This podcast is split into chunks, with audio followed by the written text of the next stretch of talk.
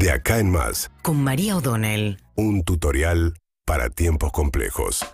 A ver, fue un fin de semana un poco de cara y seca para el gobierno porque primero estuvo el equipo de Sergio Massa trabajando en medidas el fin de semana después de que el viernes el número de inflación eh, digamos, superara aún las proyecciones más pesimistas que podía tener el gobierno respecto a la inflación del mes de abril, que terminó siendo la más alta en 30 años, 8,4. 8,4 el número del mes de abril donde se sintió el impacto del salto cambiario, pero también algunas cuestiones a las que el gobierno francamente no le encuentra la vuelta.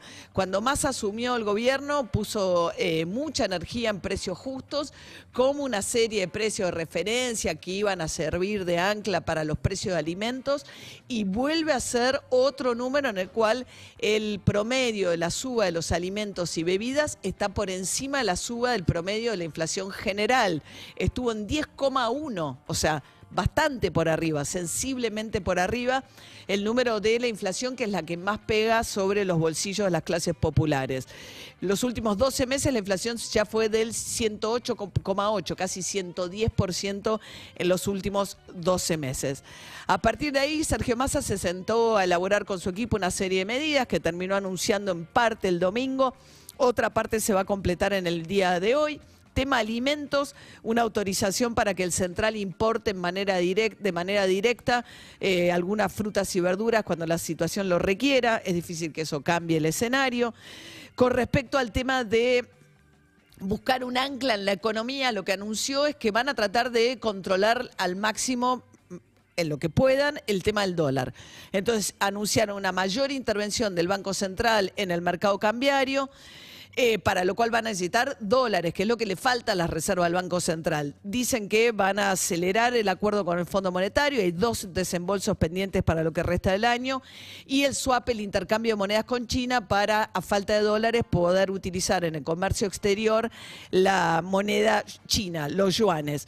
Ahora, ¿cuál es la medida más clásica y ortodoxa que toman frente a la inflación? A la inflación subir la tasa de interés. ¿Qué buscan? enfriar un poco la economía, en parte, pero sobre todo que aquel, eh, aquella pyme que tiene un poquito de capital, en lugar de irse a dólares, la deje en pesos, subiendo la tasa de, de interés, perdón, buscando que sea más alta que la inflación, que sea una tasa de interés real positiva. Pero para no resentir tanto el consumo, porque si te sube la tasa de interés, te sube la tasa que te cobra la tarjeta de crédito, etcétera, decidieron bajar el interés de la hora 12 para comprar productos nacionales y mantener, hay que ver los detalles, porque todavía no se conocen, nos decía David recién, mantener quieta la tasa de interés que cobran las tarjetas cuando pagas solamente el monto mínimo.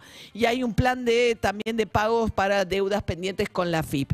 Nada que pueda cambiar la dinámica de esta este, situación disparada con los precios, digamos, no hay, todo el mundo está esperando que en un nuevo gobierno venga un plan de estabilización con mayor cantidad de variables de la economía que permita cambiar las expectativas. Y así todo, uno ve viernes 8,4 y el gobierno y el oficialismo se jactaba diciéndole a la Corte Suprema que había suspendido a las elecciones de gobernador en Tucumán y en San Juan, no querían que tuviésemos cinco triunfos juntos, tuvimos tres. Y la verdad es que sí, los oficialismos ganaron. No precisamente el kirchnerismo en Salta, pero sí es un aliado sobre todo de Sergio Massa. Gustavo Sáenz fue reelecto con casi el 50% de los votos.